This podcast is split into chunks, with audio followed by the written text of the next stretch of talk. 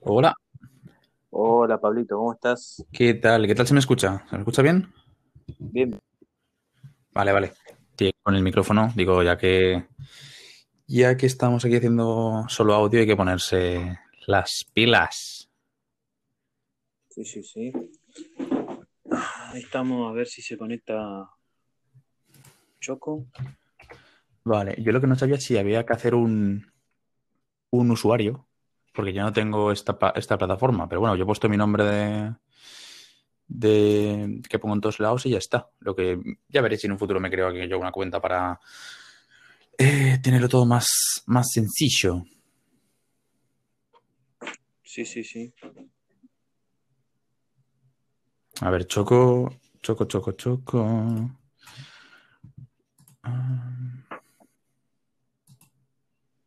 Está viendo algo del micro, me dice. Ah, ok, ok. Vale, perfecto. Bueno, bueno, vaya aventura esto del podcast, ¿eh? Sí, sí. Sí, la verdad que sí, está lindo, está bueno. Está guay eso. Yo por por computadora, digamos, todavía no, no lo tengo bien. Ah, yo, Claro, yo entré al link. ahora todo desde, desde el celu, desde el móvil. Sí. Yo lo he visto fácil porque me- en- entro en el link y ha sido cuestión de, de, de- de decirle, seleccionar que coja el micrófono, el, el Yeti, y ya tirar con esto. En plan, he puesto mi nombre y para adentro.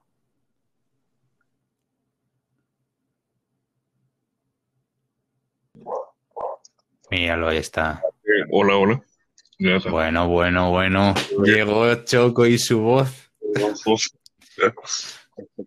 Qué bueno, qué alegría estar aquí con vosotros dos. Igualmente, Sí. sí. ¿Se escucha bien? Pineco, ¿lo escuchan bien ustedes? Se escucha súper bien. A Choco se le escucha más alto porque tiene esa vozarrón tan suyo, pero bueno. Mira.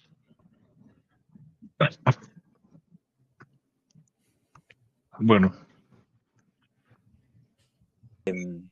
que bueno, lo vamos a llamar entrevistas y locuras o estoy Uh. entre charlitas con amigos, no sé, ahí vemos cómo lo cómo lo subtitulamos a este Ostras, los dos son buenos, ¿eh? Los dos están bien.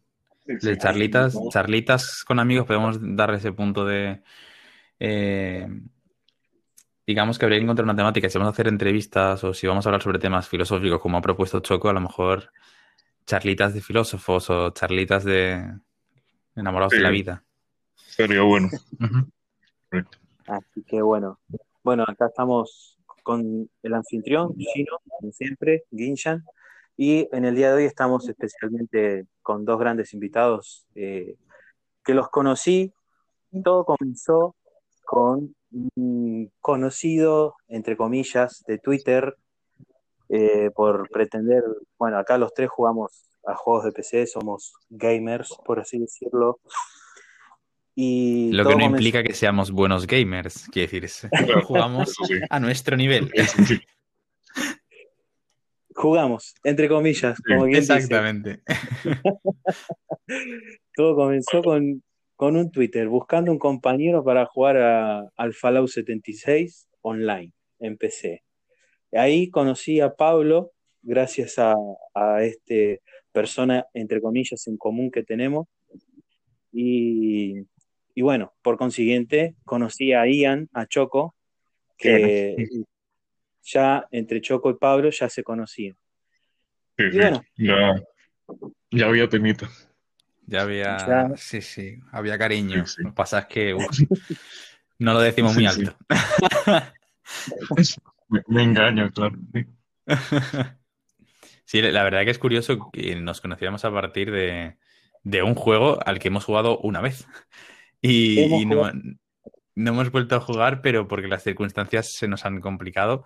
De todas formas, no hemos perdido el contacto y, y yo creo que, yo qué sé, hemos encontrado en el otro, ¿no? Como los dos estamos en el mismo proyecto de hacer los directos y tal, y eso te ha unido, bueno, nos ha unido al final casi más que el tema de que juguemos a, a videojuegos o que seamos fans del Fallout. Claro, claro, claro, el, el hecho de, de, bueno, de compartir el mismo objetivo, el mismo sueño de Exacto. ser streamers eh, re- reconocidos, entre comillas, famosos. Exacto, exacto. O Sí, sí. ser, no sé, como Auronplay, el Rubius, pero yo me conformo con que nos conozcamos entre todos, aunque sea 100 personas. Uh, es una buena meta, ¿eh? Es un número, Sí. un número potente, 100 personas. Sí, sí, sí. Lo que pasa es que Pero esto es como todo. Ahora mismo se ve ese número 100, ¿no? Como muy alejado, pero el día que lleguemos a los 100, solo tendremos ojos para los 1000. Y cuando lleguemos a los 1000, solo tendremos ojos para... Siempre parece que, que- que cuando llegamos a una meta siempre aparece la siguiente y la siguiente y a ver, a ver dónde terminamos. Sí, Sí. eso es muy. Sí. Sí, sí, la verdad que bueno, son lindos objetivos, más un pasatiempo más que nada para mí. Yo un día me planteé y dije, ya que me gusta jugar, ya que me gusta, eh, sí, jugar a, la- los a los videojuegos en la PC, eh, ¿por qué no hacer streaming? No, ¿qué tengo con hacer streaming? Y, bueno, una cosa llevó a la otra y después, bueno, te conocí, los conocí a ustedes, porque también Choco me, ha dado algunos tips, algunos con- consejitos, Pablo, para ir mejorando de a poco mi streaming, ya que ustedes tienen más experiencia que yo en esto. Y, y bueno, realmente, mutuamente nos vamos ayudando. Claro, claro. bueno, y Choco, con, cuéntenme, ¿cómo, Pablo, ¿cómo lo conociste a Choco? ¿En qué momento Pues- de la vida? ¿En qué momento de la vida me crucé yo con este personaje? Pues todo fue porque yo an- antes de hacer los streamings en mi canal, con mi, por mi proyecto individual, yo estuve colaborando con una empresa eh, y el CEO me propuso, eh, bueno, estaban haciendo un proyecto de, de lanzar un videojuego y entonces a- al, al jefe del proyecto se le ocurrió eh, intentar promocionar- promocionarnos a raíz de jugar en directo. Y el caso está en que me propuso que, ya que yo era el- encargado de la parte de marketing, hiciera yo los directos. Y, y, bueno, esa relación de trabajo, digamos que fue a menos, pero cuando la curva mm, estaba en el punto más bajo de mi relación con esa empresa, empecé yo a, a crear mi cuenta individual, ¿no? Mi, mi proyecto de streaming individual, con mi nombre y tal. Y en ese momento en el que me estaba empezando a ir de la empresa y empezando con mi proyecto, fue cuando un día apareció Choco en un directo en la otra empresa. Y en el- ese, ese día coincidió que mi plan era hacer a, a una hora X, terminar el directo en la empresa y empezar mi primer directo en mi canal. Y justo Choco llegó ese día. Entonces llegó a la transición a mi primer eh, directo en mi canal y ya se quedó. Y desde entonces, pues bueno, Choco, que es como es, mm, empezó a ayudarme un montón, pero cuando digo ayudarme un montón, es que mi servidor de Discord, que llamamos la aldea, básicamente lo ha creado Choco desde cero y me lo dio ya con un lacito, en plan, toma Pablo, te he hecho tu, tu comunidad y ahí seguimos prácticamente con todo como lo dejó Choco. Entonces, así fue como nos conocimos nosotros. Bueno, sí. Una, una bonita experiencia, sinceramente. La verdad que sí, la verdad que sí. Sí, sí. Y desde entonces, pues apoyo constante aquí de parte de Jan y, y hasta los restos, espero yo. Sí, claro. Sí. Hasta el final. Esto a veces a mí también me hace pensar cómo es increíble, porque bueno, a ver, yo soy de, de Argentina, Pablo es de España y Coco es de las Islas Caimán. Sí, de Wakanda, claro. Ajá. Y es increíble cómo esto del internet, cómo esto de los videojuegos, del, del streaming, puede acercar a distintas personas que por ahí de otra manera hubiese sido imposible que se conocieran. O Exacto. sea, yo jamás en- me iba, se me iba a ocurrir que iba a conocerte, por ejemplo, a vos, Pablo, o Choco, o a otras personas que conozco que son de otras partes del, del mundo, eh, conocerlos, o sea, sin este instrumento o esta vía de comunicación que, que es el Internet, es, a veces uno se pone a pensar en esas cosas, eh, que es algo increíble, ¿no? Claro. porque de otra manera ni, ni supiéramos que existiríamos. Ni, ni- Eh. ni yo, ustedes, ni ustedes a mí. O sea, Sí, sí, completamente de acuerdo con, con lo que has dicho. La verdad que eh, Internet al final acerca, te- parece, es curioso, ¿no? Porque parece que te acerca eh, a gente que vive en países completamente diferentes y te, entre comillas, aleja de tu vecino. Porque yo conozco más a Choco o a Jinsan que a mi vecino, ¿sabes? Y es algo bastante curioso. También porque, bueno, como estamos hoy en día con la que nos ha caído, que estamos encerrados en nuestra casa por el tema de, del confinamiento y al final eh, te, relacionas con la gente que tienes en internet, que tienes en el móvil prácticamente, ¿no? Que son con la gente con la que hablas por Discord, o juegas a los videojuegos, o si haces directo, pues con tu chat. Y ya te digo, es que al final hablas más con ellos que con, que con la gente de tu propio edificio. Y es algo muy curioso. Claro. Sí, claro, También, claro. bastante ¿quién iba a decir que, es decir, el Internet iba a triunfar tanto? Es decir, no, hace 30 años no creo que la gente se hubiera imaginado una gran escala, la, la globalización en sí. No, no, era algo imposible. Yo me recuerdo, por ejemplo, de chico tener mi primer PC, jugar a unos juegos que eran píxeles y pensar en la, idea de, una globalización tal como la que es hoy era inconcebido, o sea, no, yo más que, más que para mirar una página X random, porque sabía utilizar un PC como la gente, qué sé yo, tenía 10 años, por así decirte, 11 años, no sé. Eh, me recuerdo esos ruiditos cuando vos entrabas a internet, levantabas el tubo del teléfono y se sonaban eh, ah, sí, sí, yo, yo me acuerdo de esa época en la que eh, si estabas en internet y descolgabas el teléfono, adiós internet. Yo era muy pequeño en eso, pero bueno, no me acuerdo bien cuántos años tenía, pero yo recuerdo eso. Y ya con el tiempo ya mm, podía estar en internet y llamando por teléfono y no pasaba nada, pero wow, avanzó rápido eso, ¿eh? Sí, sí, claro. Lo mismo vemos con, por ejemplo, los celulares, los móviles. No estamos hace mucho que se inventó los... Y hoy prácticamente el celular es la vida de uno, digamos. Sí, sí, sí. Se, Falta que saque un inodoro, no sé, el celular te saca un inodoro portátil y necesidades ahí. Es lo único que falta, porque, o sea, es increíble cómo la tecnología ha avanzado. Y bueno, más en esto lo que es comunicación, de poder acercar a, personas eh, de distintas partes del mundo. O sea, porque es como decías vos, Pablo, es increíble como por ahí uno tiene más afinidad o más conexión con alguien que habla a través de WhatsApp, que habla a través de Discord o que hablas a través de, de haciendo streaming que por ahí con tu propio vecino, que por ahí vivís hace 10 años en el mismo en la misma casa, en el mismo edificio y con el vecino decís, "Hola, ¿cómo estás?" y nada más. Exactamente. Exactamente. Aunque, sinceramente, eh, desde un punto de vista más profundo, en sí tal vez la globalización extermina un poco la cultura.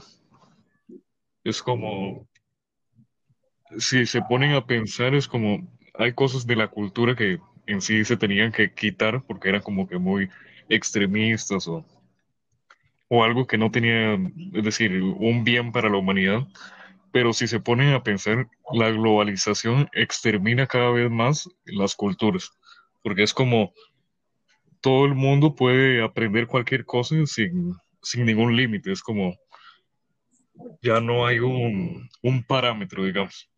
Hace 50 años eh, no había como algo para poder comunicar lo que era tu cultura a otra persona, más que viajaras o o mandaras alguna carta o algo diferente, pero ahora siento que la cultura se está exterminando.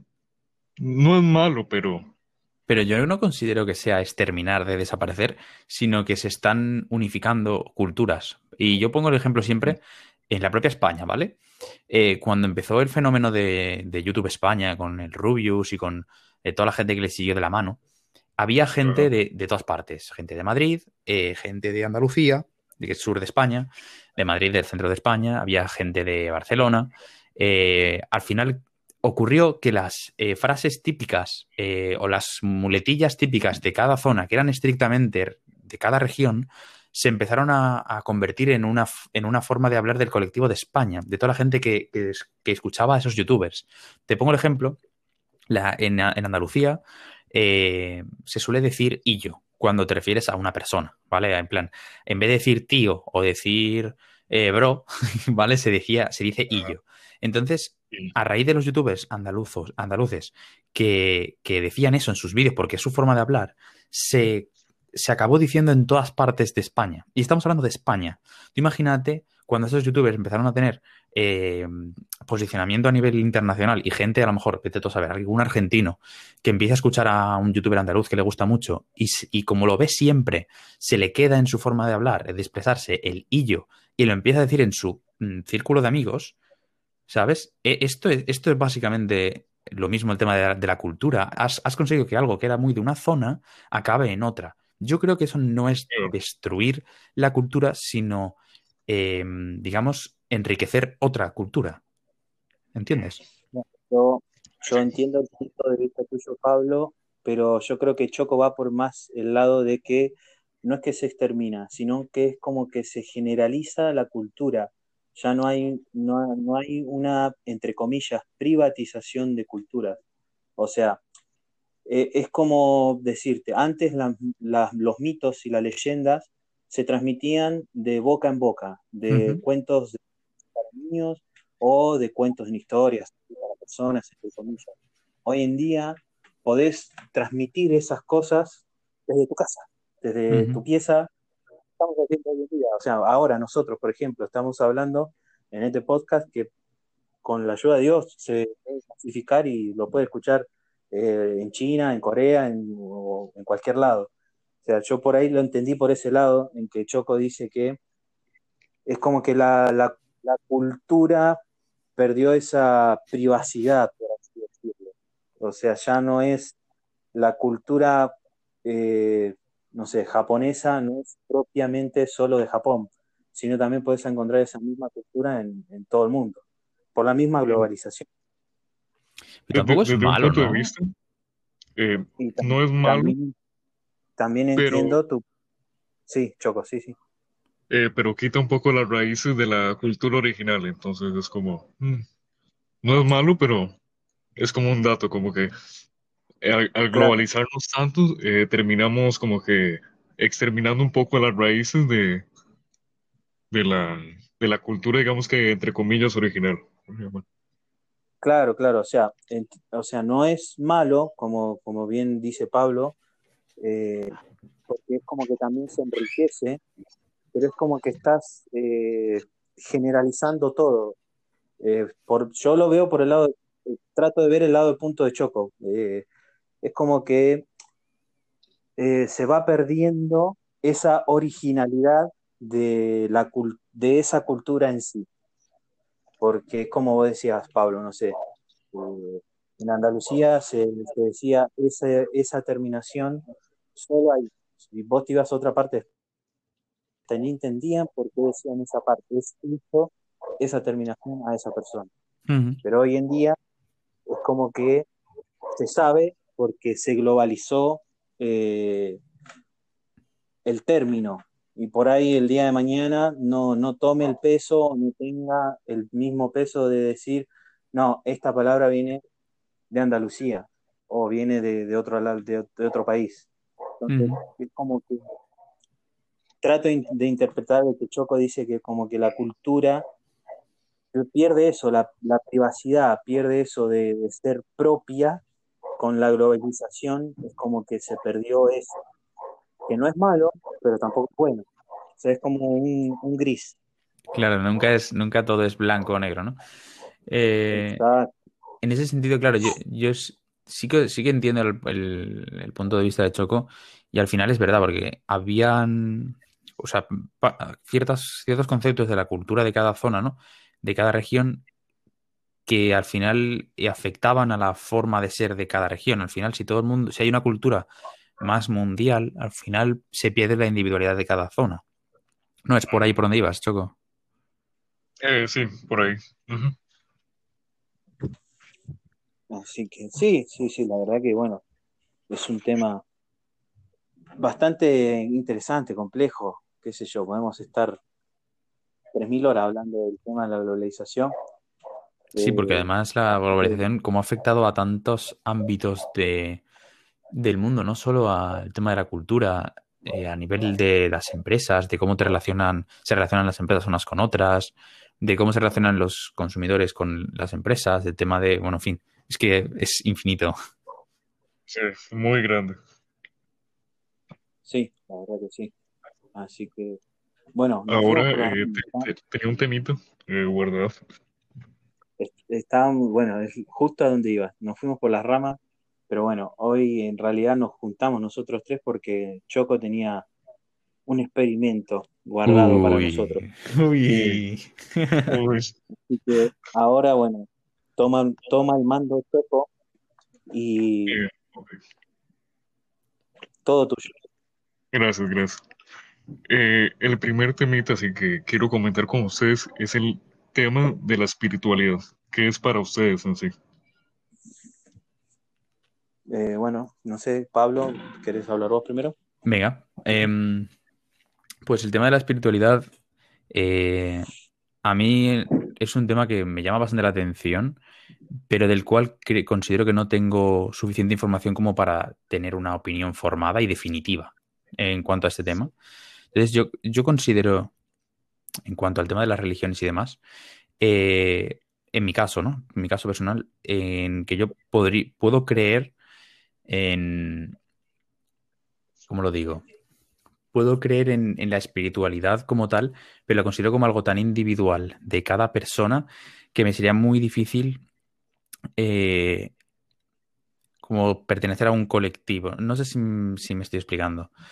Eh, Sí, como yo siento la vida o como yo siento mi relación con un, un posible más allá o, o una posible mm, figura que eh, me acompaña o me ayuda lo que sea, lo, tengo una opinión tan mía, un sentimiento tan mío que yo creo que no me podía relacionar a lo mejor con decir, no, yo soy, pues, soy ateo o soy cristiano o soy X. ¿Me explico? Claro, Sí, sí, sí. es como una combinación, se podría decir, de Exactamente. Yo, los valores positivos de cada, de cada una de las religiones o de cada una de las posiciones son los que al final construyen mi idea de la, de la espiritualidad. Entonces, e- eso es el, el tema. Y como tampoco, yo digo, como tampoco entiendo tanto o he vivido tanto el, el tema, no sé, posiblemente si seguimos hablando sobre esto, mi opinión cambie. Evidentemente, porque ya te digo, no tengo una opinión definitiva sobre el tema. Yo sí que, eh, bueno, os comento, en mi infancia yo estuve en un colegio eh, católico. Eh, estuve, ya digo, toda mi infancia, mi, mi abuela es católica y he vivido esa parte de la cultura, el- de la enseñanza y de todo ligado a eh, el tema de- del, del cristianismo y demás. Pero al terminar en el colegio, eh, también, entre comillas, terminó un poco mi paso por ahí, porque no he seguido esa rama, por así decirlo, no he ido, no he seguido yendo a la iglesia, no he seguido eh, leyendo sobre el tema, no he seguido, no he tenido nadie que me siga hablando sobre el tema. Entonces, digamos que como que se cortaron ahí mis, ¿sabes, no? Sí, sí, como que no seguís por el mismo camino, se podría decir. A consultar. Mm. Eh, ¿y tú, Jensen, qué, qué opinas? Bueno, ¿Cuál es tu yo con respecto, con respecto a la espiritualidad, creo que es un tema bastante amplio y profundo. Eh, en rasgos generales, yo creo que todas las religiones, hablando de espiritualidad barra religión, Ujú. eh, yo creo que todas las, las religiones están correctas, por así decirlo. Es como que para mí hubo una religión madre de la cual surgieron las que están hoy en día. Eh, no sé si me explico bien. O Sí, sí, yo, yo en eso también lo he pensado muchas veces porque al final hay figuras en dentro de la mitología y dentro de cada una de las religiones que se comparten o mencionan figuras parecidas. Entonces, en ese sentido, estoy de acuerdo completamente. Claro, porque por ejemplo, o sea, también va por el, por el lado donde dice Pablo que es muy individual, porque si hablamos de, por ejemplo, el catolicismo o el cristianismo, hablan de Dios, de una persona eh, todopoderoso. Eh, si hablamos del, si, si mal no me equivoco, del musulmán, creo que también tienen una deidad que también es todopoderosa. Lo mismo con el, Sí, con este, perdón por la expresión, espero no, no ofender a nadie, con el gordito este que tiene el, Con bu- Buda. el, el hinduis- hinduismo, no sé exactamente cómo se llama la... Eh, el budismo. Budismo, eso es, eso es. Él también es una persona, no, no sé si es como una santidad todopoderosa, pero es como que alguien eh, muy, muy espiritual. O sea, yo creo que todas las religiones en, en, sus cosas buenas, digamos, están bien, porque también la religión ayuda a muchas personas eh, desinteresadamente. Después, bueno, eh, podemos, podemos estar 3.000 horas hablando de las personas que malversan o mal utilizan bueno, eh, la, la, religión para, para sus propios fines, o sea, no para su propia conveniencia. Podemos estar 3.000 años hablando de las cosas malas que hizo cada religión, porque todas las cosas buenas, eso no lo podemos negar. Eh, en cuanto a algo personal, eh, yo soy cristiano evangélico, eh, personalmente, tengo, tengo de mi familia, de mis padres, de mis abuelos, siendo pastores o parte de la iglesia. mi abuelo paterno se vino de, de Chile, de Santiago de Chile, a la Argentina para predicar, para expandir el, evangelio cristiano.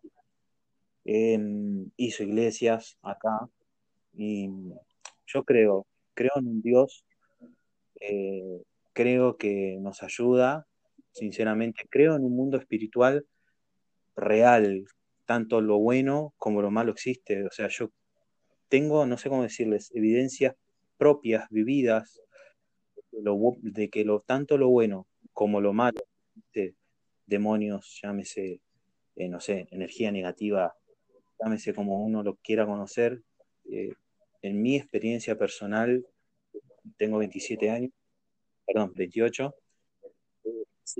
sé que existen y son eh, mundos a los que uno, si no está preparado, más vale no, no meterse. Yo con eso tengo mucho respeto, o sea, porque soy padre de familia y sé que esas cosas, eh, si, vos no, si vos abrís una puerta, con vos no se detiene, sigue con, tu descendencia, con los, con los que te sigan a vos. A vos. Eh, y bueno, nada, tengo mucho respeto a esas cosas, o sea, también tengo que me creo en los extraterrestres, por así decirte. Sé que, o sea, me parece algo ilógico pensar que somos los únicos en el mundo, en el universo gigante que es.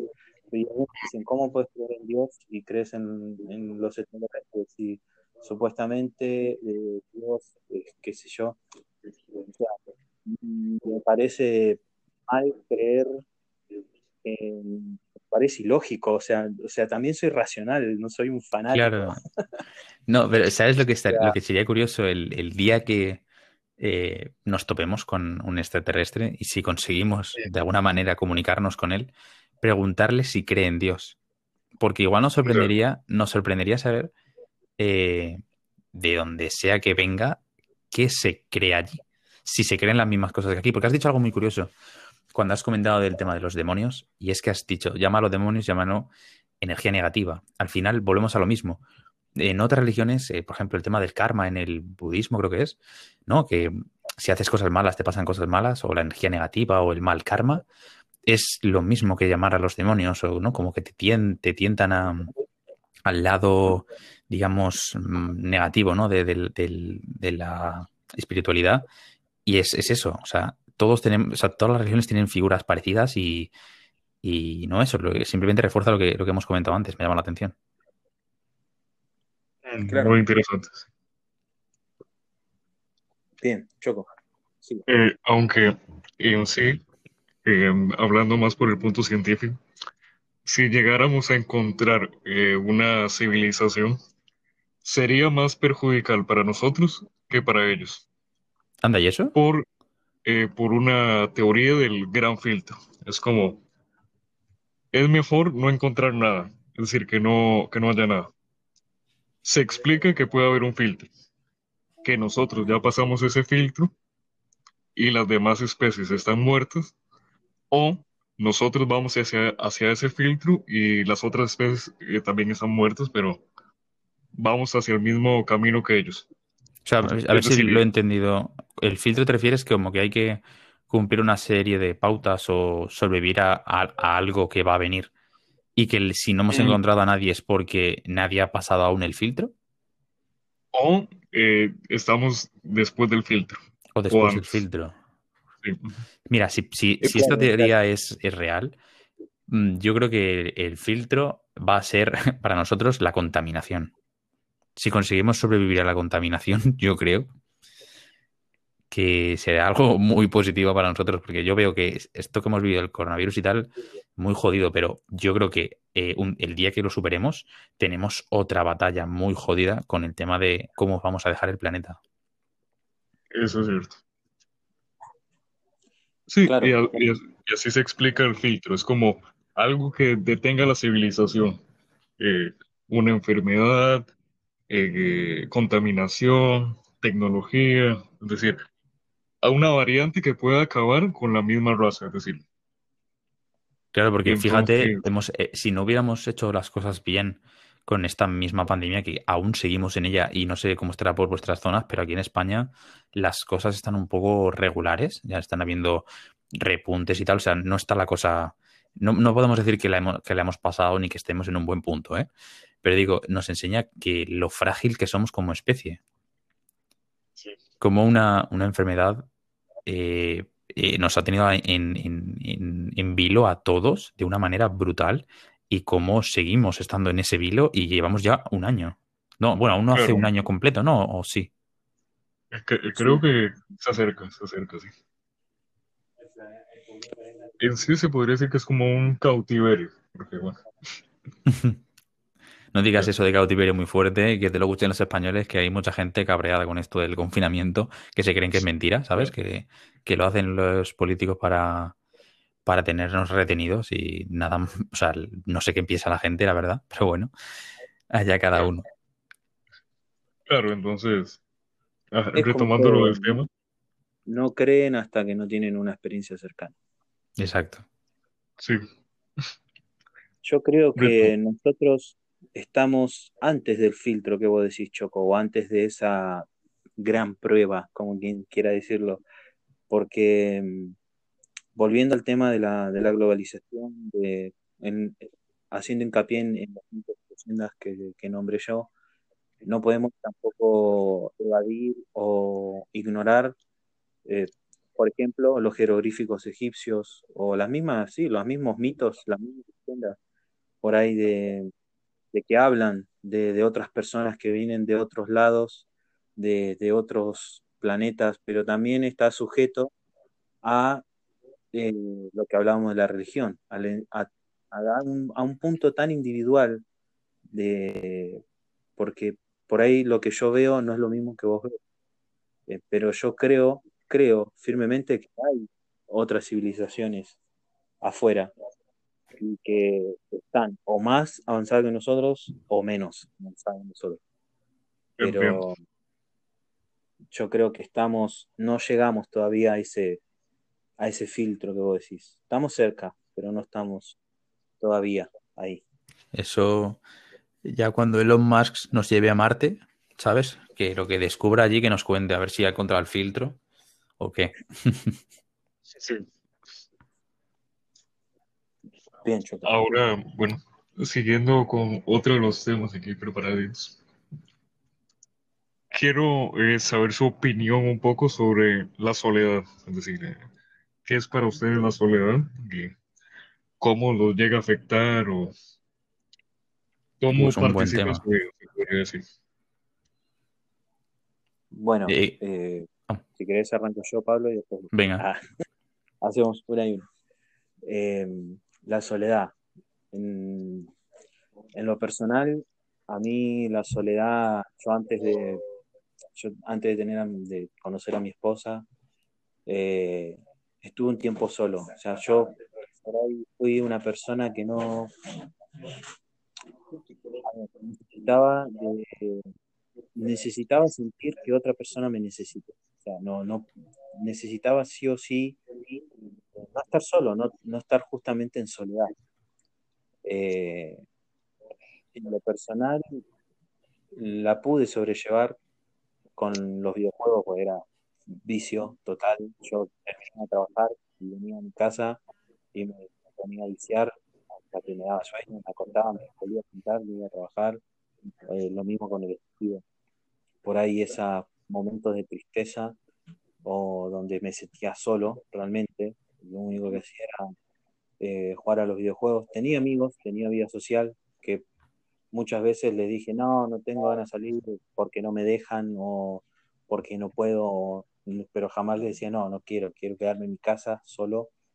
Eh, en cuanto a la soledad, eso por ahí, por el lado malo, por así decirlo, pero yo creo que también la soledad me enseñó mucho a, a, conectarme con la gente, a, estar con, otras personas, porque eso mismo también me hizo tener la necesidad de tener un trabajo, de, tener mis cosas, de ya no depender tanto o no depender de, la economía de, mis padres. Eh, la misma soledad creo que también te ayuda a, crecer, qué sé yo. hoy en día ya la soledad para mí no es un no es algo que pueda llegar a tener porque bueno, ya tengo hijos y gracias a Dios los criamos de tal manera de que yo me quedo tranquilo de que si el día de mañana me quedo solo, entre comillas, tengo a mis hijos que sí van a estar conmigo. No voy a estar solo, al fin y al cabo. Eh, entiendo, entiendo. Es muy, la soledad es como algo muy, o para mí es muy amplio como para acá. Sí, sí, entiendo, entiendo tu punto de vista. O sea, es interesante porque eh, también ah, se puede abrir otro debate de esto, si queréis, en otra ocasión. El tema de, ¿tenemos los hijos porque queremos o porque no queremos sentirnos solos y queremos tener a alguien en, eh, que esté incondicionalmente con nosotros? Eh, ¿Por qué tenemos familia si es para no sentirnos solos? Pero bueno, eso, en fin, en otra ocasión. Pero en cuanto a mí, yo siempre he sido una persona solitaria yo creo que por eh, razones equivocadas, porque al final creo que fui, o sea, hubo un momento en el que cuando yo necesitaba a la gente me fallaron, como le ha pasado a mucha gente, y entonces dije, pues para estar mal, prefiero estar solo. y entonces eh, me encerré mucho en mí y, posiblemente dejé de, de, saber relacionarme con ciertas personas, lo cual hizo que aún me encerrase más en mí y demás. Entonces, pues ya cuando me empezó a interesar el tema de tener pareja, creí que cuando dejaré de sentirme solo, cuando tuviera una pareja, eh, tuve una pareja y me sentí igualmente solo, así que mm, en ese sentido me di cuenta de que la soledad o el sentirte solo no va ligado de eh, las personas que tengas alrededor, porque aún sintiéndome solo, yo tenía mis amigos y tenía mi familia y tenía todo el mundo y yo creo que que el eh, para mí, ¿eh? el tema de sentirte solo va más ligado a un, otra vez a un tema individual como el tema de la espiritualidad, eh, más que al número de gente que te siga o a la, aunque sea la calidad de la gente que te sigue, por si me, digo, ¿no? Em, ¿A dónde quiero llegar? Pues que yo creo que es más si te sientes solo, si estás, si, si no tienes motivación para seguir para adelante o lo que sea, yo creo que eso es sentirse solo más que no tener suficiente gente alrededor tuya. ¿Me entendéis? Sí, sí, claro. te, entiendo. Te falta algo. Claro, entonces, no sé. Eh, yo más o menos no sabría decirte si me siento ahora o no solo. Creo que sí, me sigo sintiendo solo, aunque tengo a gente y tal. Pero yo no considero la soledad como algo negativo. Al final, está, quieras que no, y por desgracia estamos en este mundo un poco solos, aunque estemos rodeados de muchísima gente. Y yo creo que la, globalización que tanto nos ha acercado a mucha gente, en cierto modo ha hecho que al, haber más gente a la que tenemos alcance, también aumenta el porcentaje de soledad. Sí, sí, sí. Comprendo, sí. Interesante reflexión. Eh, es interesante porque la soledad no es que nos ha atacado solo ahora, sino que es un rasgo evolutivo el cual fue hecho porque para sobrevivir. Era más fácil sobrevivir en grupos que sobrevivir solo. Y entonces es como un rasgo evolutivo, como un vestigio, se podría decir. Hmm, curioso. Que como que nos atrapa desde un punto de vista porque en hace, ¿qué te puedo decir? Bueno, muchos años, no creo que una persona hubiera tenido la capacidad suficiente para sobrevivir sola. Es decir, era más fácil sobrevivir en grupos, era, era normal. Y como que desde un punto se empezaron a, tal vez es ese sentido de querer tener a, a, una persona, querer estar con algo, y entonces una forma un poco errónea, porque esto de la soledad, como lo dijo Pablo, es cada, cada vez más personal, es como cada persona lo interpreta diferente, y tiene sus variaciones, pero es interesante que es un rasgo evolutivo y que está en nosotros, no, no es algo que lo podamos eh, quitar o remover tan fácil. Al final nos toca aprender a vivir con, con lo heredado, ¿no? Em, no, es curioso porque puede ser que el tema de la espiritualidad, espiritualidad también nos ayude a combatir la soledad, porque alguien que se sienta solo o que crea que realmente... imagínate una persona que considera que ni tiene amigos, ni tiene un sitio en el que se sienta acogido, ni, ni, nada. O sea, una persona 100% sola, como se entiende la palabra, ¿no? Que ve en la religión un posible apoyo o una forma de no estar solo creyendo que eh, realmente, primero, hay una persona que le está ah, vigilando, le está ayudando o está... Eh, recompensando su fe en, que le pasen cosas buenas, por así decirlo, y luego también en que cuando te sientes en una religión, por ejemplo, el cristianismo, eh, sabes que hay millones de personas que siguen la misma religión que tú, también dejas de sentirte tan solo, porque ya hay más gente que como tú cree en algo. Entonces, puede ser que la espiritualidad eh, o las religiones en general sean también un mecanismo que tiene el ser humano para luchar contra ese vestigio evolutivo que, como ha dicho Choco, ¿no? Que es la soledad. Claro, yo creo que eso, no sé si lo leí o, lo escuché o lo habré visto en algún lado en la televisión, que mm, las personas que están solas buscan una manera de llenar ese, perdón, las personas que se sienten solas o que sienten que tienen un vacío, algunas de esas personas logran llenar, entre comillas, ese vacío con, justamente con la religión. Por eso también hay mucha persona fanática, ciega, que, que piensa que todo eso es correcto cuando no todo es correcto. Claro. Pero por eso mismo, porque busca llenar esa soledad o ese vacío, entre comillas. O sea, podríamos, a lo mejor no habría que llamar soledad, creo que la palabra está mal escogida. Yo creo que simplemente que el ser humano tiene una inquietud o un agujero en el, dentro de su ser que no, se no sabemos bien qué es y que yo creo que el problema es que la gente intenta rellenar, ¿vale? Entonces, cuando tú intentas rellenar algo que te, porque al final te genera un dolor interno, el problema es que muchas veces no escogemos el, digamos, el relleno adecuado, ¿no? Y aquí te pongo el caso.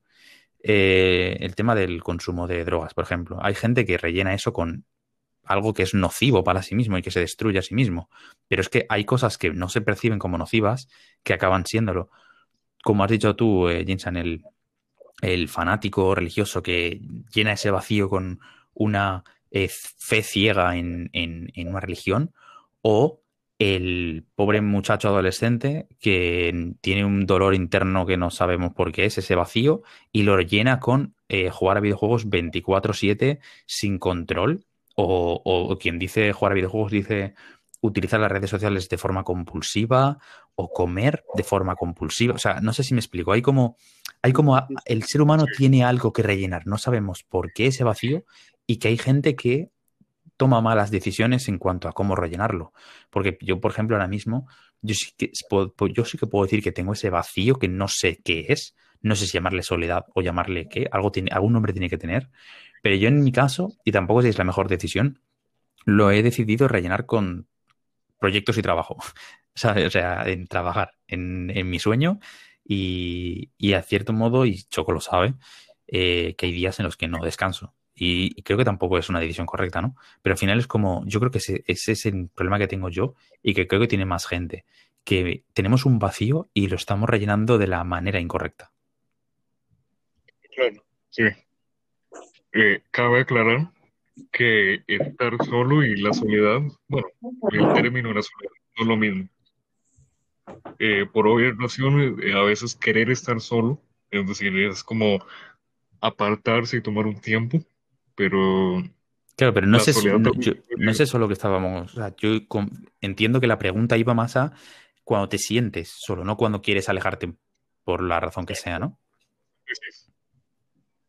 Pero sí, mejor aclarar por cualquier duda. Mm, vale, vale, pero sí, sí. Bueno, y mi último temita, así, es la amistad. Ahí. Uh, gran tema. ¿Qué opinan? ¿Qué creen? Pues esta vez voy a empezar yo, eh, si me permiten los compañeros. Em, es un tema, es un tema bastante fuerte, eh, bastante, que considero bastante importante porque este mismo vacío que hemos hablado eh, también se puede reinar con la amistad. Y yo creo que es la parte más sana, siempre y cuando te relaciones con lo que llamamos personas sanas. Eh, personas que te aporten y personas que veas que hay algo transparente en ellos. Porque cuando tú rellenas ese vacío con gente que, de tu entorno y tal, y esa persona te falla y no eres capaz de decidir, oye, mm, pues hasta aquí la relación de amistad, creo que es un problema. Y yo lo digo, mm, bueno, pues cosas que me han pasado a mí, ¿no? Entonces, eh, creo que hay que aprender a tener amigos y aprender a dejar de tenerlos cuando te fallan. No sé si me explico. Sí, sí, entiendo, entiendo. Entonces, eso, y saber detectar qué personas merecen la pena y qué personas no merecen la pena. Es un poco el, tema. Y el problema es que llegar a este punto y aprender cómo hacerlo o aprender a detectar a esas personas es muy difícil y es algo que yo creo que aún no lo he llegado a conseguir pero creo que estoy en el camino de, conseguirlo. Entonces, eso, la amistad, eh, digamos que es lo que creo que mejor va a rellenar este vacío, pero también hay que hacerlo con mucha cabeza y escoger bien a esas personas que queremos que compartan eh, bueno, nuestras vidas, ¿no? Nuestro tiempo, nuestro ocio, nuestro eh, todo, ¿no? También las personas que veas que te van a apoyar en tus proyectos, a las que les puedes decir, oye, he hecho esto, o ¿sabes? ¿no? Como tener ese apoyo en, esas personas. Eh, en fin, es un poquito esto en mi punto de vista, pero bueno. Sí, sí. A ver. Yo, yo creo que el problema que tengo es que no termino de considerar a la gente amiga, sino como conocida. Es como, no me terminan de llenar para considerarlos amigos. No, no sé si les pasa o les ha pasado, pero no termino como de encontrar y decir, eh, este, esta persona o este grupo de personas realmente los considero amigos y no conocidos. Eh, claro. es... Sí, perdón, Claro, es que, por ejemplo, yo creo que alguien para que sea tu amigo tiene que eh, llenar cierto tipo de, o llegar a cierto tipo de estándares, por así decirlo, eh, que te lo da el tiempo, el tiempo te lo da, es así. Eh, es un poco como decías vos, Choco, y como decías vos, Pablo.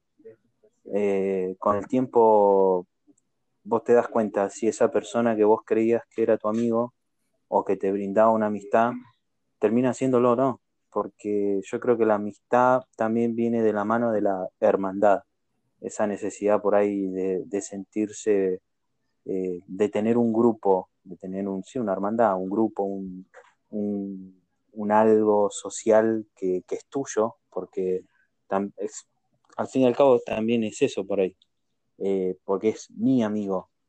Eh, esa persona es mi amiga, no, no es tu amiga, no sé cómo, cómo sí, Sí, el, pertenece, el sentimiento de pertenecer a, algo, a un grupo. Exacto. Eh, el tiempo te lo da, porque si vos ves que esa persona eh, lo único que te trae son problemas o que lo único que te hablas es para quejarse eh, o que te siempre es todo negativo, es todo malo, evidentemente esa persona a uno no le hace bien, porque por ahí uno no lo nota, pero por ahí un tercero te dice, che, Pablo, te veo, te veo mal o te veo cansado, te pasó algo y Pablo por ahí no, le pasó nada, pero cinco minutos antes o diez minutos antes o, treinta minutos antes habló con una persona que los diez, veinte minutos que estuvieron hablando fueron todas críticas, no hacia, hacia Pablo, sino no me alcanza la plata, de que no me puedo comprar esto y que fulanito sí lo tiene, o sea, todas cosas malas.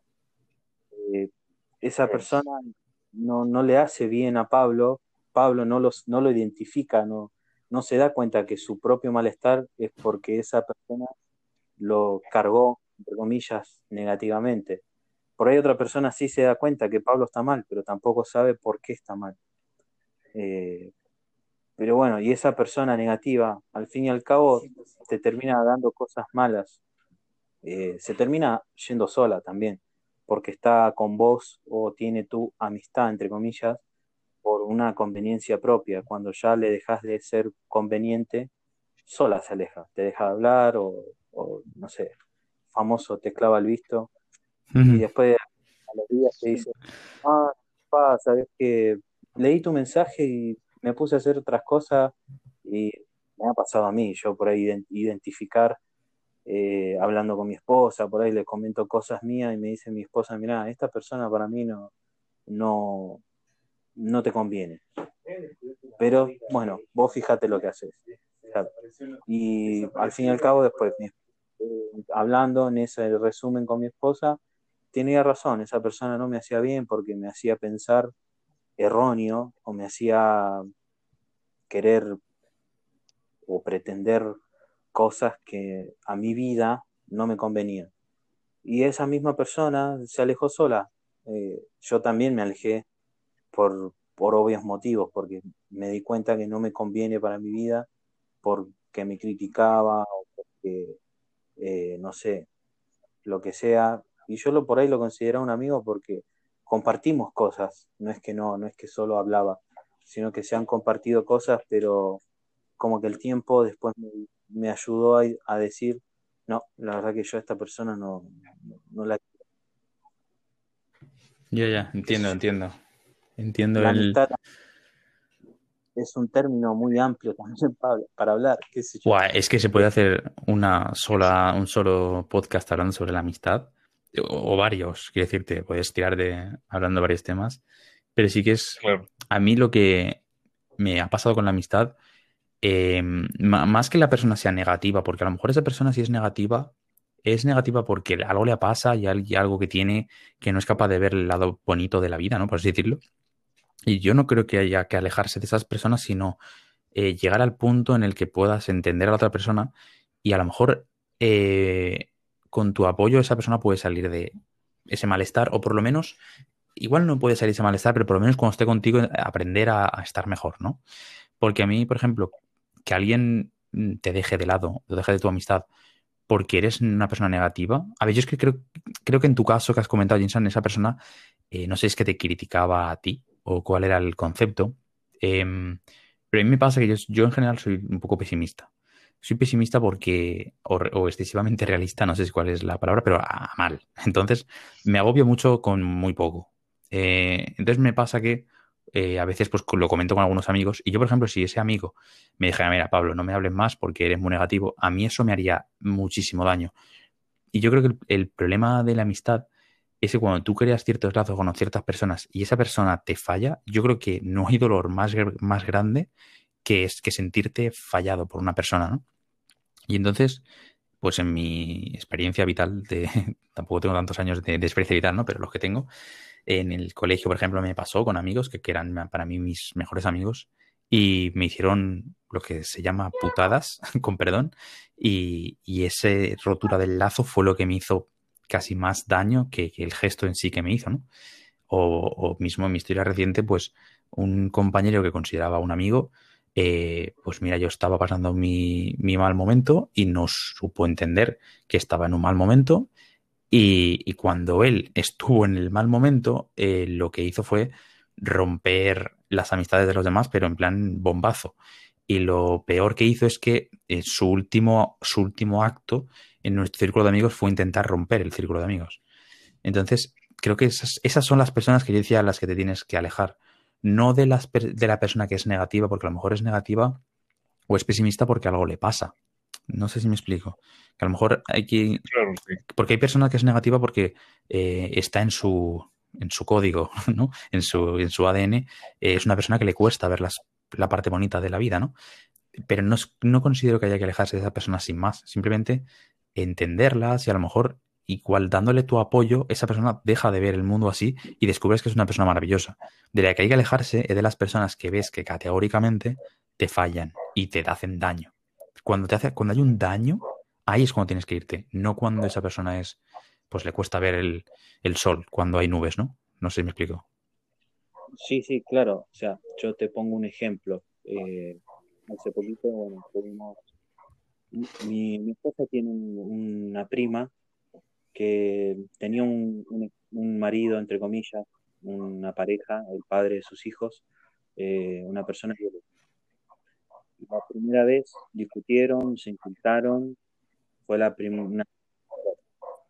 La segunda vez que llama a mi esposa, eh, ya no solo fueron discusiones insultos, la, la, echó de la casa.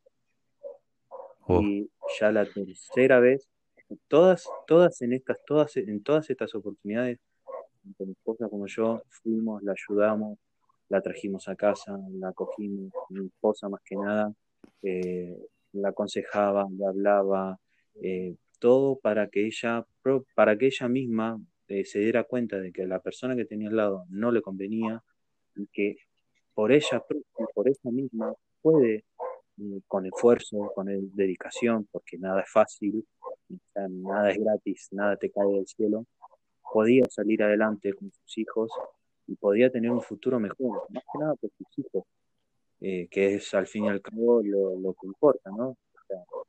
Eh, por lo menos con nosotros como misión como padre. dejamos de pensar en uno para pensar en lo mejor para tus hijos. Ya la tercera vez eh, que la llama mi esposa, el tipo rompió, cuando te digo todo, es ventanas, inodoro, cocina, todo. No quedó ni, ni la alfombra. Lo único que faltaba era que la matara a ella y a los jóvenes. Lo único que faltaba. Eh, la sacamos, o sea, estuvimos ahí toda, toda esa noche, estuvimos con ella. El tipo no se quería ir a la casa, tuvo que venir la policía. Eh, todo para que llegara, o sea, antes de este punto, antes de esta noche donde el flaco reventó, eh, por así decirlo, reventar, entre comillas, yo calculo que hubieron discusiones que hubieron roces, que hubieron cosas semanas o días anteriores a ese, y la tipa decidió llegar hasta ese punto para pedirle ayuda a mi esposa. Después de todo el tema de toda esa noche, la cogimos en casa eh, de nuevo. Ya ahí, ya también, no solo se movió mi esposa, sino también me, moví yo en el sentido de eh, buscarle ayuda psicológica, eh, buscarle una ayuda también eh, laboral, económica, para que ella pudiera mantener sola. Eh, todo, le damos todo, todos los recursos para que ella pudiera ayudarse a ella y ayudar a sus hijos. y a los, a los días yo dejé, porque bueno, como es prima de mi esposa, no es, más la, o sea, el, el vínculo directo es con mi esposa. Entonces, yo la ayudé cuando mi esposa me pedía que la ayudara, pero después la que realmente ayudaba, o entre comillas, tenía la obligación, por así decirlo, entre comillas, muy entre comillas, la obligación de ayudarla era mi esposa porque es su, su prima, su parienta.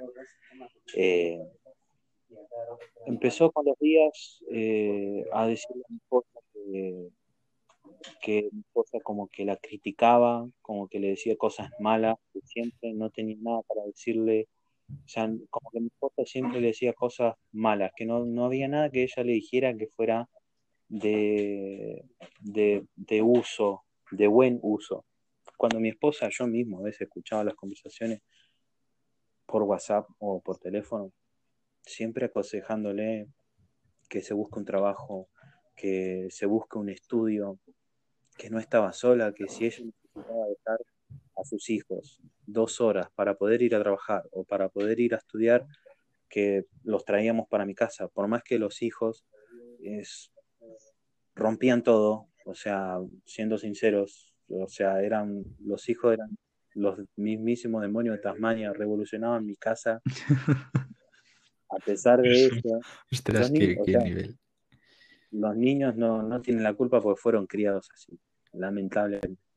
Pero bueno, eh, mi esposa le decía, si vos necesitas ir a trabajar, trae a los chicos y te vas a trabajar tranquila. En casa van a tener comida, van a estar en refugio, eh, o si no se lo quería dejar a mi esposa, que se los vaya y se los deje al padre, eh, o sea, al padre de mi prima, al tío de mi señora, no al padre de los Sí, sí, sí, entiendo, entiendo. Que se lo dejara al padre, que el padre también le iba a ayudar, o sea, eh, pero no, ella siempre poniendo excusa que no, que esto y que el otro, que no, que tiene muchos chicos, que los chicos, que bla, bla, bla, que bla, bla, bla.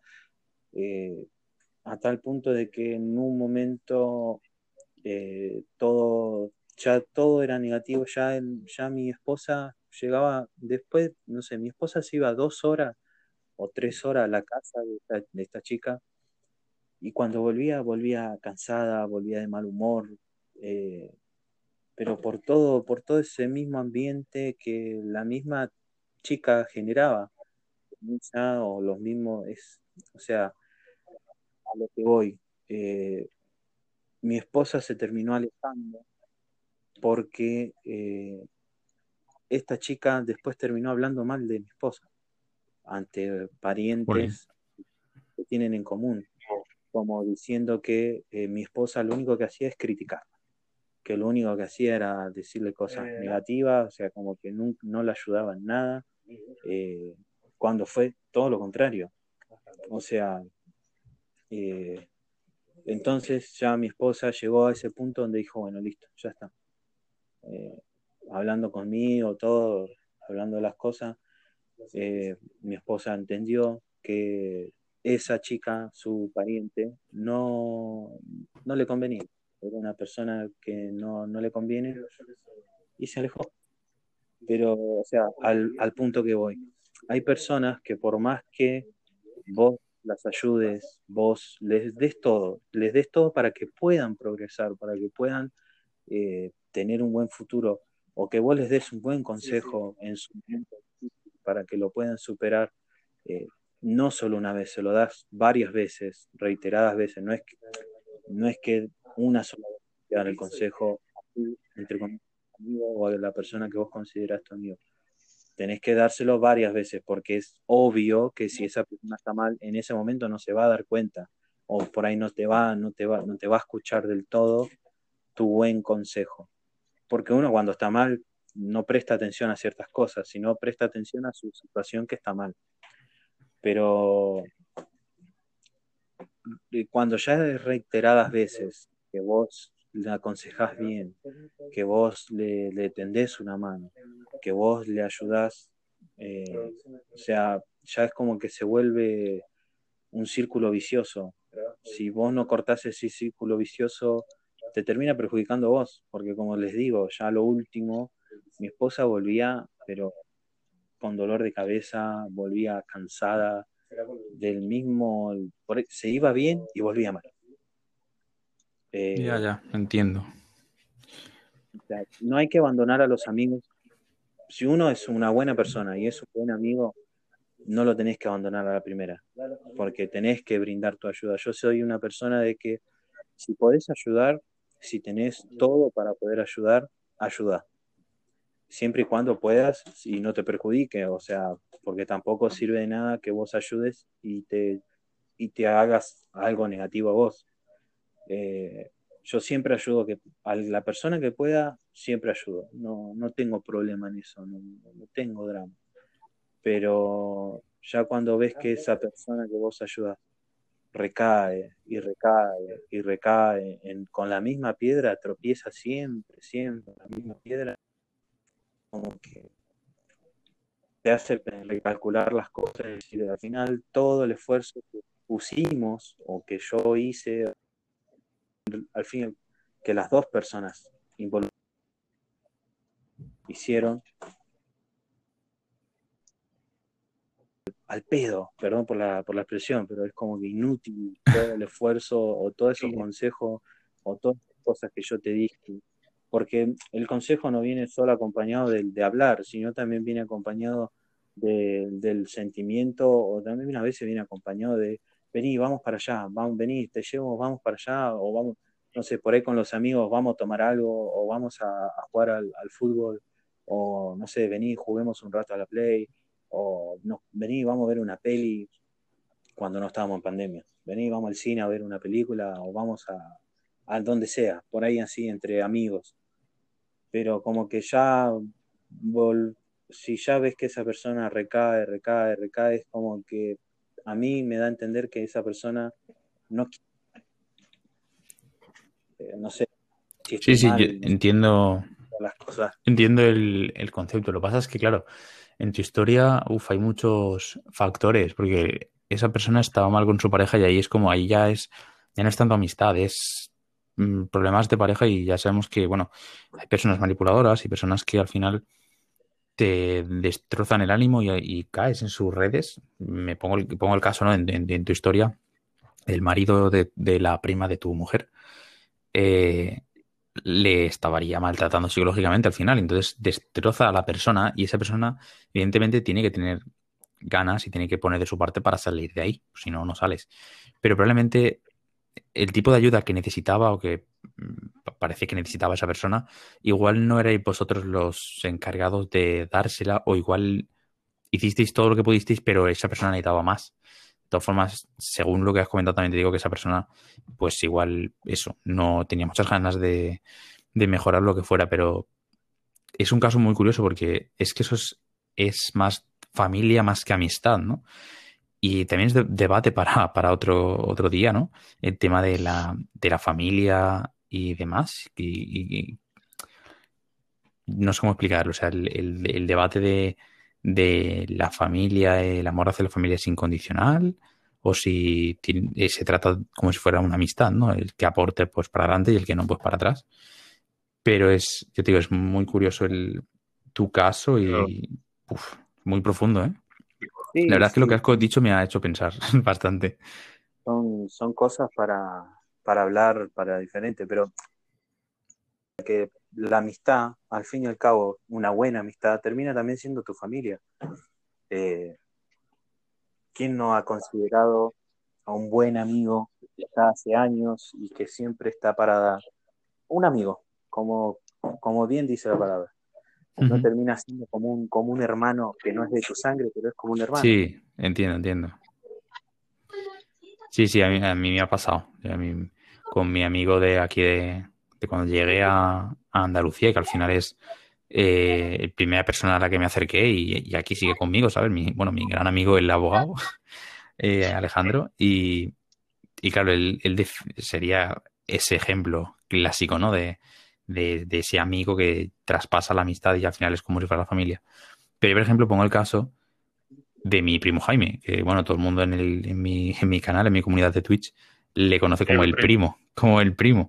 Claro, y es, es, una persona, es una familia a la cual, con el cual tengo un lazo mm, más fuerte que con algunos amigos o con otra familia, ¿sabes? Y al final es, es tan amigo como familia, como no sé cómo explicarlo, ¿sabes? Es, una persona, es un, familiar el cual ha traspasado todas las barreras posibles, ¿sabes? que al final ya era familia, pero al principio, cuando éramos más pequeños, pues no teníamos esta relación, pero llegó un día que hizo un boom y nos hicimos muy amigos y, ya como éramos familia, pues claro, eso, eso al final te crea un lazo indestructible.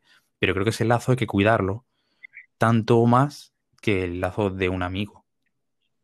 Y por eso os decía el debate de la familia puede darnos muchos días, muchos podcasts y muchos dolores de cabeza y muchas alegrías. O sea que. A ver, que, en fin, es como el ambiente donde te relacionas y cuánto tienes que dar a una persona y cuánto tienes que cuidar la relación. A ver, todas las relaciones tienen que cuidarse, pero hay unas como que hay que darle más importancia en sí, como dijo Paul. Por ejemplo, la que él tiene un familiar, porque hay una clase, por ejemplo, como amigos, es como lo puedes ver y si se enojan o pasa algo, tal vez ya se separen y nunca se vuelvan a ver. Pero ya esa relación con Jaime es como con un familiar una reunión familiar, una fiesta, ahí te lo vas a tener que soportar si termina en malas, en malos términos, digamos, desde un punto de vista. Claro, claro, porque si imagínate que, que, hubiera sido la historia al contrario, en plan mal.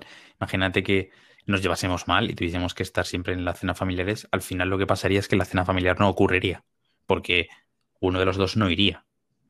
¿sabes? Claro. O cuando, por ejemplo, y esto es la parte triste, ¿no? Cuando la pieza familiar, que, es el, la persona que al final genera esa, esa reunión, por ejemplo, en nuestro caso es eh, mi abuela, que, es ¿no? La, abuela tanto mía como de Jaime. Em, si yo me llevase, imagínate, horriblemente mal con Jaime y mi abuela falleciese, al final mi relación con ese primo desaparecería, porque si, si desaparece el nexo de unión, desaparece la cena familiar. No sé si me explico. Entonces, claro, sí. al final ocurre un poco como con la amistad. igual tú tienes un grupo de amigos, de cinco amigos, en el cual hay uno que, bueno, ¿sabes? Dices, mm, sí, vale, está en el grupo, pero no es mi gran amigo. Y el día que ese grupo deja de juntarse por la razón que sea, pues tú te acabarás juntando con, si solo había dos que eran tus super amigos, pues te quedas con esos, pero con el resto del grupo, pues dices, pues bueno, pues no pasa nada. No es, ¿sabes lo que te digo? Y yo considero que tampoco pasa nada y creo que la familia al final es igual. Llega un momento en el que tú decides de tu familia, pero tu familia puede ser muy grande, muy pequeña, pero tú al final decides quiénes son los que te han aportado algo, ¿sabes?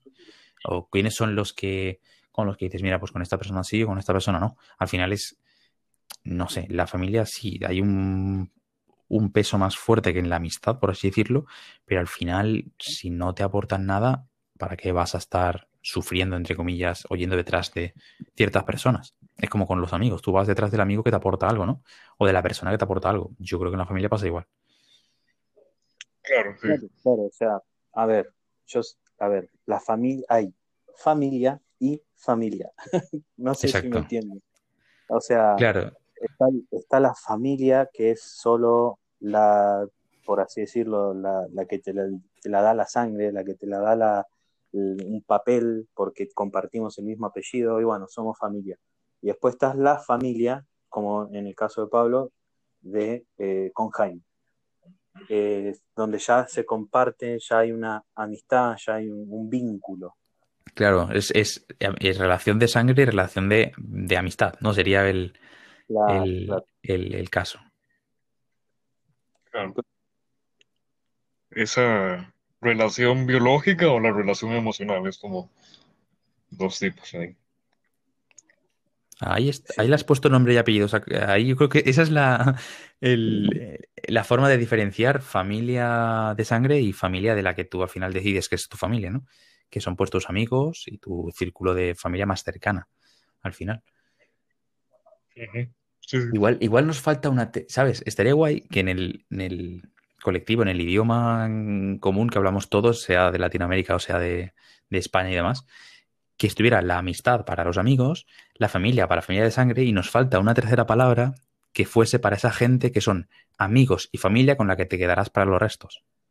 Es decir, falta una tercera palabra para hacer referencia a, en mi caso, Jaime.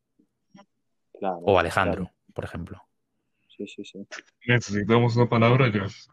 Necesitamos una palabra. Pues mira, es, es, algo, es algo interesante esto, ¿no? Como el, lenguaje, que es nuestra forma de comunicarnos, eh, cómo el propio lenguaje nos limita a la hora de expresarnos, ¿no? Porque fíjate que ahora mismo tenemos un problema porque al decir familia, igual Jinsan se refiere a una cosa y yo me refiero a otra. Y al final queremos, queremos transmitir lo mismo, pero igual no podemos porque el lenguaje nos lo limita. Claro, eh, eso también se explica. yo hoy estoy dando muchas explicaciones, pero eh, hay una cosa que se llama que eh, depende del idioma, piensas diferente o no. Es decir, como que el idioma es un límite, se podría decir. Claro, pero yo creo que es más que el idioma porque em, vosotros a lo mejor, eh, por vuestras costumbres o vuestra forma de, expresaros, decís unas palabras que aquí en España tienen otro sentido. No me refiero a la típica eh, palabra graciosa, ¿no? Que eh, la, la, famosa pija, que vosotros tenéis un, significa una cosa y aquí significa la persona con mucho dinero que viste de, ¿sabes? ¿no? De, de, de ropa cara y se, y se tiene esa, ese, ese, esa connotación, ¿no? De, de persona y allí significa pues otra cosa, ¿no? Pues eh, sin ser un caso tan exagerado, igual aquí, pues eso, imaginaos que familia aquí significase, sí, la familia cercana y tal, pero no, no el caso que estamos comentando en este, no en este punto, sino otra cosa. Y allí, a lo mejor, Jinsan, cuando dice familia, se refiere a tanto sus amigos como su mujer, como su tal, ese círculo tan cercano que él considera que es, es su gente, ¿no? Eh, Claro, claro. de hecho, ahora que lo digo, eh, el tema de decir mi gente, ¿sabes? Aunque gente significa muchedumbre, ¿no? Por así decirlo. Cuando tú dices mi gente, yo creo que ahí englobas a tus amigos y tu, y tu familia cercana, ¿no? Sería esa tercera palabra que nos falta en nuestro vocabulario, ¿no? El decir mi Claro, gente. Bueno, digo aquí cómo se expresa, ¿no? Aquí se expresa, el- se dice el concepto, ¿no? Mi gente. Estoy con mi gente, como, como cuando los jóvenes de barrio dicen, no, yo estoy aquí con mi, con mi barrio, ¿no? Cuando dices tu barrio, tu barrio eh, al final engloba eh, tu zona geográfica y, tu, y los amigos que están en ese barrio contigo, en ese, que hacen piña contigo, ¿no? Entonces, yo creo que, que, ha- que hay muchas palabras para definir o para utilizar en este concepto esta tercera palabra que nos falta. Bueno, creo que sería una cuarta palabra. Ahí. Ya de la. Bueno, ya nos... sí, bueno, pero volviendo al tema, nos falta esa tercera palabra. Hay que encontrarla. Sí, sí, la tercera. Pues no sé usted cómo vean el podcast, pero no sé, yo, yo lo iría terminando por aquí. Sí, a ver, llevamos ya una orilla y algo, ¿eh? Hora O sea, 16. Se ha pasado rápido. Bien, perfecto. Sí, la verdad que a mí personalmente me ha gustado bastante. Choco, lindos temas. Eh, espero que en el creo. sigas teniendo esas mismas preguntas eh, interesantes. Y bueno, yo la verdad que volviendo al tema de la amistad, eh, tanto vos, Pablo, como Choco, haberlos conocido, la verdad que fue algo bueno, algo lindo, porque la verdad que disfruto de la compañía que nos hacemos tanto en tus directos, Pablo, o como cuando jugamos juntos, eh, o como ahora, por ejemplo, hablando de todos estos temas. Eh, la verdad que lo disfruto mucho, lo paso muy lindo. Y, y bueno, ojalá el tiempo nos haga realmente tener una amistad, por más que estemos en tres puntos diferentes del globo. Ya ves. Eh, Tres puntos diferentes. Es que se dice rápido, pero wow. Así que bueno, sí, sí, al final, bueno, vamos a ponerle charlitas con amigos. Y, y bueno, no sé, Pablo, alguna devolución de toda la charla, de todo el, Yo todo básicamente simplemente subrayar tus palabras, ¿no? Porque al final es lo mismo que, como hemos empezado un poco, ¿no? En plan, cómo nos conocimos, al final es verdad que a nivel de interacción, es decir, no hemos jugado nada más que una vez juntos, ¿no? Eh, salvo las veces que hemos jugado a otros videojuegos, pero me refiero, la vez que tú y yo jugamos eh, aquel primer día gracias al Fallout, solo jugamos un día y como eh, creo que somos personas suficientemente similares, ¿no? Eh, no sé si está bien correcto di- dicho eso, pero eh, que conseguimos encajar y, y hemos seguido la, le- comunicándonos, hablando por Discord, por tal, y, cuando eh, tenemos la oportunidad de hablar y tal, sacamos cosas positivas y al final es por eso por lo que seguimos aquí, ¿no? Y yo creo que, es algo que perdurará en el tiempo por la forma en la que, la forma que, es, que tenemos cada uno de, vivir la vida, ¿no? Y, y la verdad que espero realmente que, que siga para adelante y, y ten- tenemos que retomar el Fallout, ¿eh? Yo lo digo, aprovecho para dejarlo aquí, que tenemos que retomar eso.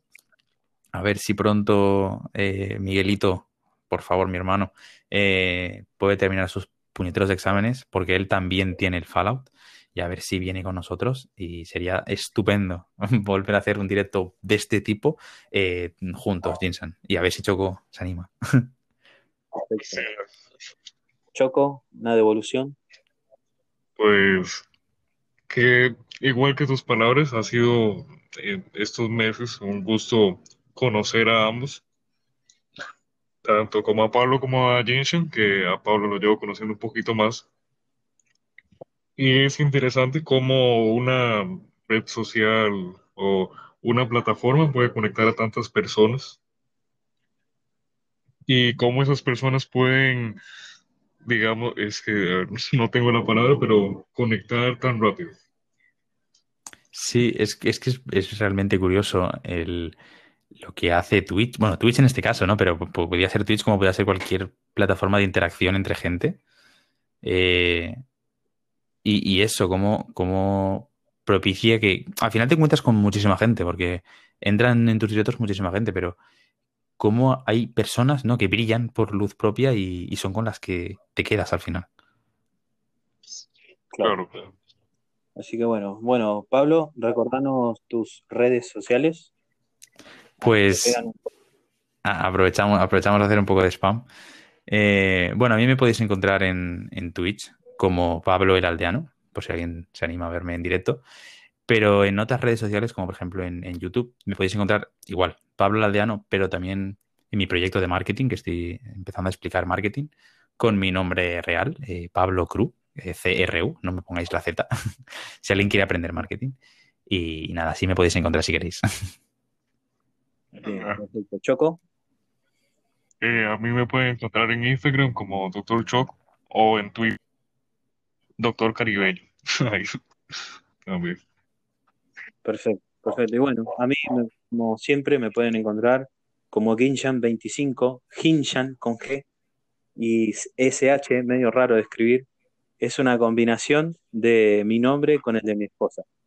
Eh, y Ginshan25, bueno, en Twitch, en Twitter, en Instagram. Así que bueno, bueno chicos, la verdad que fue más que un gusto charlar con ustedes. Y Igualmente. Nos vemos en la próxima.